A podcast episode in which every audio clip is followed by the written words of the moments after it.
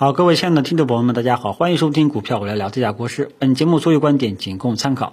好，那么今天已已经是礼拜四了啊，感觉今天就像打酱油一样过去了啊，因为今天盘面没啥特别大的这个看头，我们的三大指数呢也是缩量十字星啊。嗯，我们先说说题材板块吧啊，因为今天盘大盘呢，我们待会再讲。今天主要想说的就是这个白酒啊。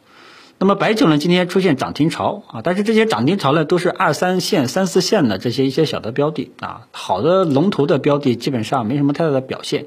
像这种情况啊，就明显出现涨停潮，明显就出现明显就是炒作的行为啊。比方说这一波炒作的龙头就是金辉酒啊。那么金辉酒呢，大家啊要记住，像这种走势呢，就明显是在赶顶了，月线也是超级大阳线，往往都是在赶顶啊，往往都在赶顶。呃，也就是说他在做最后的冲刺啊，我没有说他明天不涨了，但是你得知道他当前所处的状态就是什么呢？就是比方说这个四乘一百这个接力赛啊，接力棒比赛啊，可能是最后一圈了啊，还有一百米。这一百米你要不要吃啊？就这种状况，反正在加速赶顶了。像这种情况呢，跟大家讲一下啊，呃，要把它当成经验啊。那么之前大家都知道，我们的生物育苗是一个非常好的一个优质的板块，一开始都是慢慢慢慢往上晃，但是到今年的时候突然间加速上涨，对吧？大家的时候还记得啊？那么但是呢，就像这个生物疫苗这这加速上涨之后，因为加速上涨是炒作。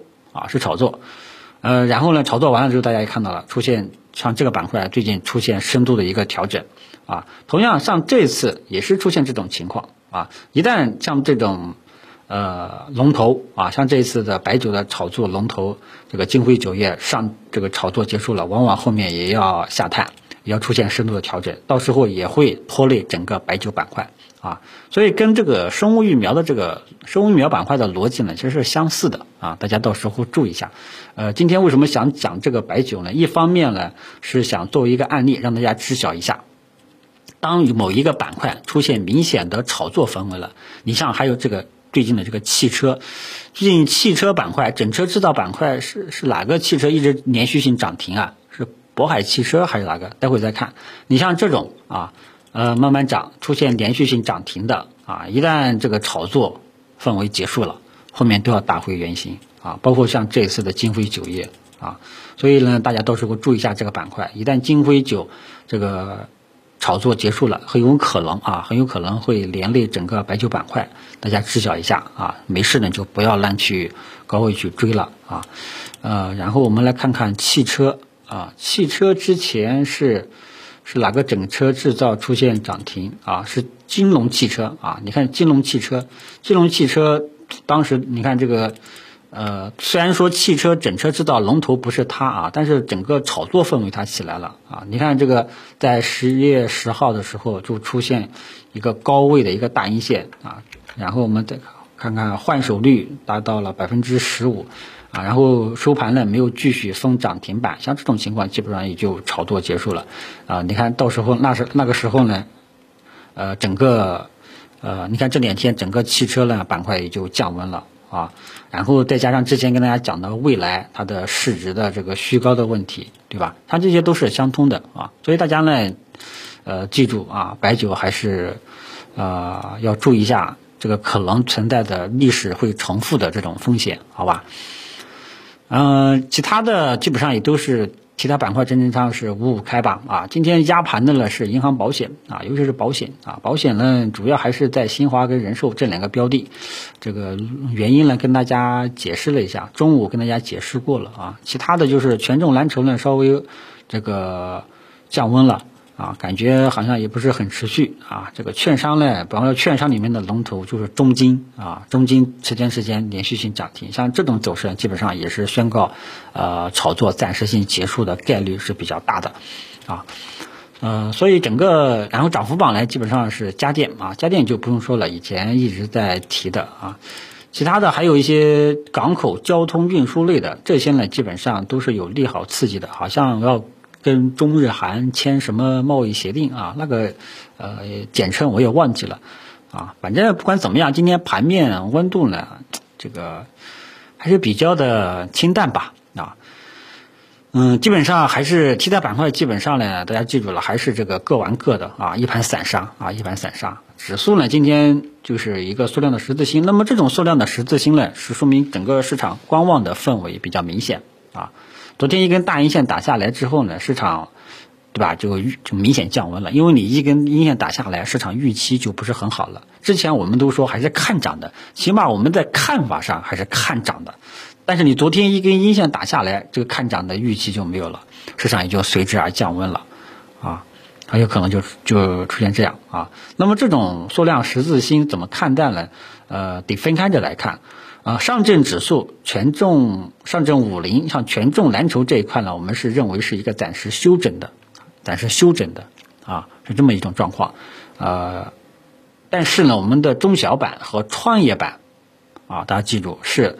在昨天大阴线背景下的一个暂时止跌啊，还是下跌中距这种定性，但是这种定性记住了是仅仅是建立在昨天大阴线的背景下啊，搞不好明天呃权重蓝筹又重新拉起来，带动中小创，从而使得中小板、创业板、深成指啊走出反弹也是有可能性的啊。但是如果说行这个时间静止到现在这个收盘的时间点啊，中小板、深成指像创业板这种是一个呃。昨天大阴线背景下的一个暂时止跌啊，这种这种看法，这种定性啊，也是处在下跌中距的，好吧？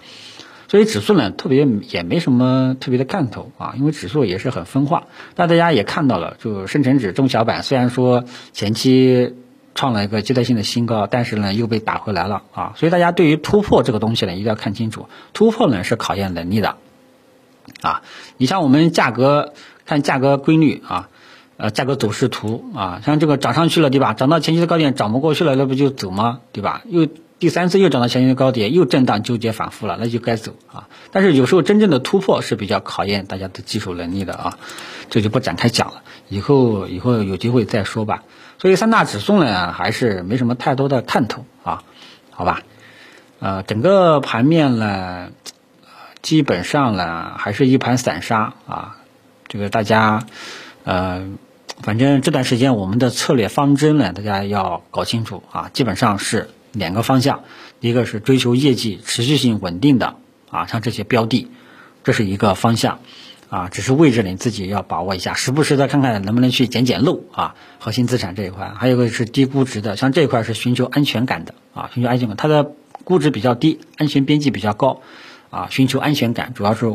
呃，配置这一块方向啊，基本上就是这两个方向，啊，但是这两个方向呢，大家记住，它不是说那一种一买就想就能涨的，呃，我知道大家很多都非常的希望我一买某个股票，它就立马能够涨起来啊，但是记住，这种是要么就是突发利好消息刺激的，要么呢就可能需要你去根据自己的技术能力啊，比方说像我，如果说你觉得我，如果说你觉得你想一买就涨。